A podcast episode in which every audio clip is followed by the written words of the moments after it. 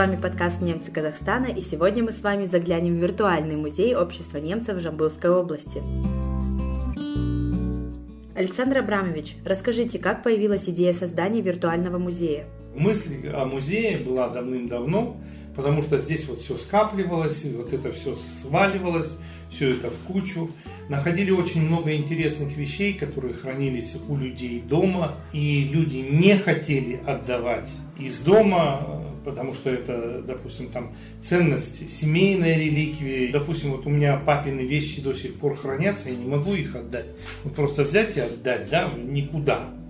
Ну, вот первое, когда вот это вот на, у нас накопилось, первая причина в том, что мы не могли найти помещение, где все это разложить так, чтобы люди это видели. Вторая причина, которая меня не устраивала, это то, что мы э, не можем себе взять все то, что хотелось бы. И третья причина, что ну, вот, даже если мы найдем помещение, даже если найдется, где мы всю эту витрину разложим, ну, будут видеть только те, кто ходит сюда, допустим, на языковые курсы, э, водит родителей, допустим, тот же вундеркинд и так далее. То есть круг людей э, сужается. Впервые начали появляться вот эти вот презентации, да, и возникла идея сделать вот такую вот выставку про наших людей, джамбулцев, как человек и его дело.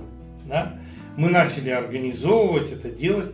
Но все это потом опять складывалось в папки, пылилось, Второй раз вытащить, применить, это уже, извините, уже потертое, запыленное и так далее и тому подобное. И потом возникла вот такая вот э, мысль открыть виртуальный музей. Одна из причин, то, что мы начали делать вот этот вот музей, была как раз связана с историей Анны Герман. По инициативе общества немцев и русской общины мы решили установить доску, мемориальную доску, посвященную Анне Герман в честь ее юбилея. Ну, мы собрали этот материал, все, много читал я, и там то, другое, третье. Чтобы установить доску, нужно же разрешение администрации города. Ну и мы пошли в областной акимат, там нам сказали, пожалуйста, выбирайте. Или, допустим, гостиница Джамбул, или областной драматический театр, или ДК Баласагун, где она выступала, потому что дом, в котором она жила, он саманный был, его разрушили. А школа, в которой она училась, тоже пришла в упадок. Вот где повесить мемориальную доску?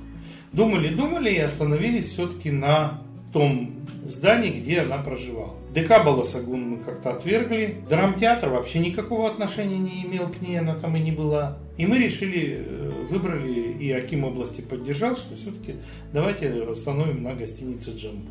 Понимаете, люди, которые жили здесь, они вообще не знали, что это такое чтобы донести до немцев, чтобы гордились, что среди нас есть выдающиеся личности и так далее и тому подобное. И вот мы сделали этот виртуальный музей. Виртуальный музей, вот он представляет у нас 9 разделов, от Грозного до Николая II, чтобы люди понимали, каким вообще образом немцы оказались на территории Казахстана довоенный период, Великая Отечественная война, вот интересный тоже блок, да, советский период, немцы Казахстана, ну, это о э, немецком движении, о нашем фонде. Известные немцы Жамбылской области – это те люди, которые немцы, но которые оставили значительный след в развитии Жамбылской области. Ну, быт этнических немцев, много материала, но это все нужно. Общество немцев Жамбылской области и наши каким образом представлены наши экспозиции? Но они представлены таким образом, вот как заходишь в музей, идет с тобой рядом экскурсовод, он показывает какой-то документ и говорит об этом. Поэтому здесь вот мы и представили. Вот этапы. Первые немцы на Руси. Петровский период, от Петра до Екатерины, немцы в эпоху Екатерины и вот последний на стыке веков от Екатерины II до Николая II. То есть здесь идет. После смерти Петра I традиция и голос экскурсовода, который всю, весь этот блок рассматривает. Производственную сферу, торговлю, науку и культуру. И экспонаты, это картина. Все больше иностранцев, прежде всего немцев, приезжало в Россию. Иногда разговаривая с детьми, когда приводишь, допустим, примеры каких-то, они даже не знают, что это немцы. Вот Барклай де Толли, да? Все знают, все прошли историю, все знают, что это один из трех генералов, которые выиграли войну 1812 года, но никто не знает о том, что он немец.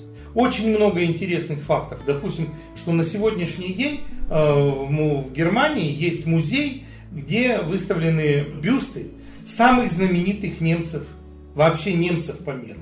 Российских только два. Екатерина II и Барклай де Толли. То есть их даже в Германии считают величайшими людьми того времени. Нас многие не знают об этом, и когда говоришь, что Барклай де Толли, э, допустим, тот же Фет, являются немцами. Как? Это русский поэт. А Марина Цветаева, а Евгений Евтушенко. Но в связи с тем, что немцев начали притеснять, он взял фамилию матери. То есть, и когда об этом говоришь, допустим, когда... Вот задал я же интересный вопрос. Вот сколько процентов немецкой крови у Александра Пушкина? То есть, прабабка-то его немка. То есть это очень интересные факты, и когда о них начинаешь говорить, вот действительно появляется чувство какой-то гордости. Мы не пыль на ветру, мы люди, которые достойны уважения. И нельзя с нами обходиться так, как обходились э, после Великой Отечественной войны. Ну вот неизвестные немцы э, Аулиатинского уезда, здесь пока, вот допустим, Кун Александр Людвигович, востоковед, автор туркестанского альбома. Все знают про туркестанский альбом что еще во времена Кауфмана он был вызван из Санкт-Петербурга, жил здесь, и э, тогда только-только появились фотографии, и он фотографировал вот ту действительность, которая в то время была. Или, допустим, Эдуард Регель и его тюльпан. Все знают, что Казахстан родина тюльпанов. Есть тюльпаны Грейга. Когда я начал разбираться, Грейг никогда не был в Казахстане. Никогда не близко этот голландец не был здесь. Но Эдуард Регель он изучал эти тюльпаны, и он назвал тюльпан Грейга, тюльпан Кауфмана и так далее. Но у меня как бальзам на душу, что вот мы выискиваем такие моменты, которые не знают. Допустим, никто сейчас не задумывается и не вспомнит о том, что основатель нашего областного краеведческого музея Бартольд Василий Владимирович, немец по национальности. Он изучал здесь, он открыл, он указал, допустим, место, где городище захоронено. То есть, вот, но это надо сейчас все оформить и вот таким вот образом выставить.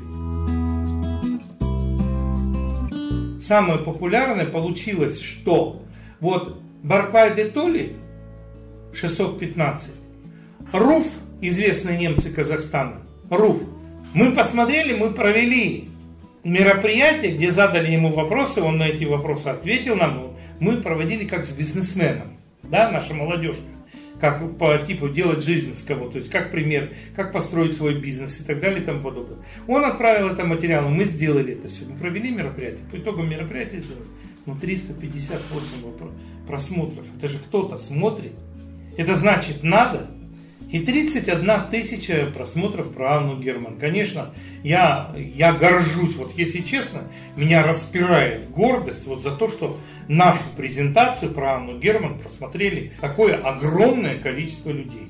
Поэтому нужен наш музей? Вопрос. Я считаю, да. А мы с Александром Абрамовичем очень ждем вас всех на страницах виртуального музея Жамбылской области.